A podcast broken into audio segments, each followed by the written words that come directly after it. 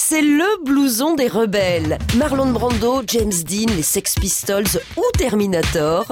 Aujourd'hui encore, le perfecto fait toujours son petit effet. Je crois que maintenant les, mecs ont laissé tomber la banane, euh, euh, mais le perfecto, par, contre, on en voit toujours autant. 1928, l'année où un blouson a joué les durs à cuire. Le blouson noir a une fonction devant les hommes. Waouh Et même devant Dieu. Il dit si la société nous rejette, c'est qu'elle veut oublier que c'est elle qui nous a créés.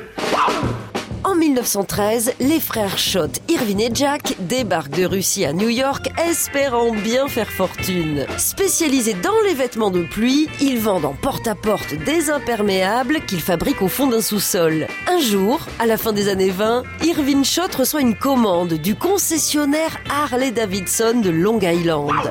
Il veut des blousons pour protéger ses motards des intempéries. C'est une révolution.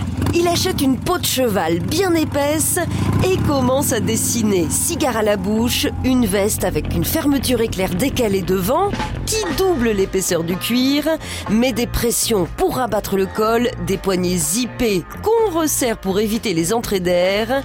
Et parce qu'Irving est un mec sympa, il ajoute aussi une petite poche sur le côté pour la monnaie du péage. Une fois terminé, il le baptise Perfecto, la marque de ses cigares préférés. Je n'ai besoin de personne en Harley Davidson. Plus besoin d'une Harley Davidson pour porter le mythique blouson. Même plus besoin d'être rebelle. Aujourd'hui, le perfecto s'est carrément rangé dans nos placards.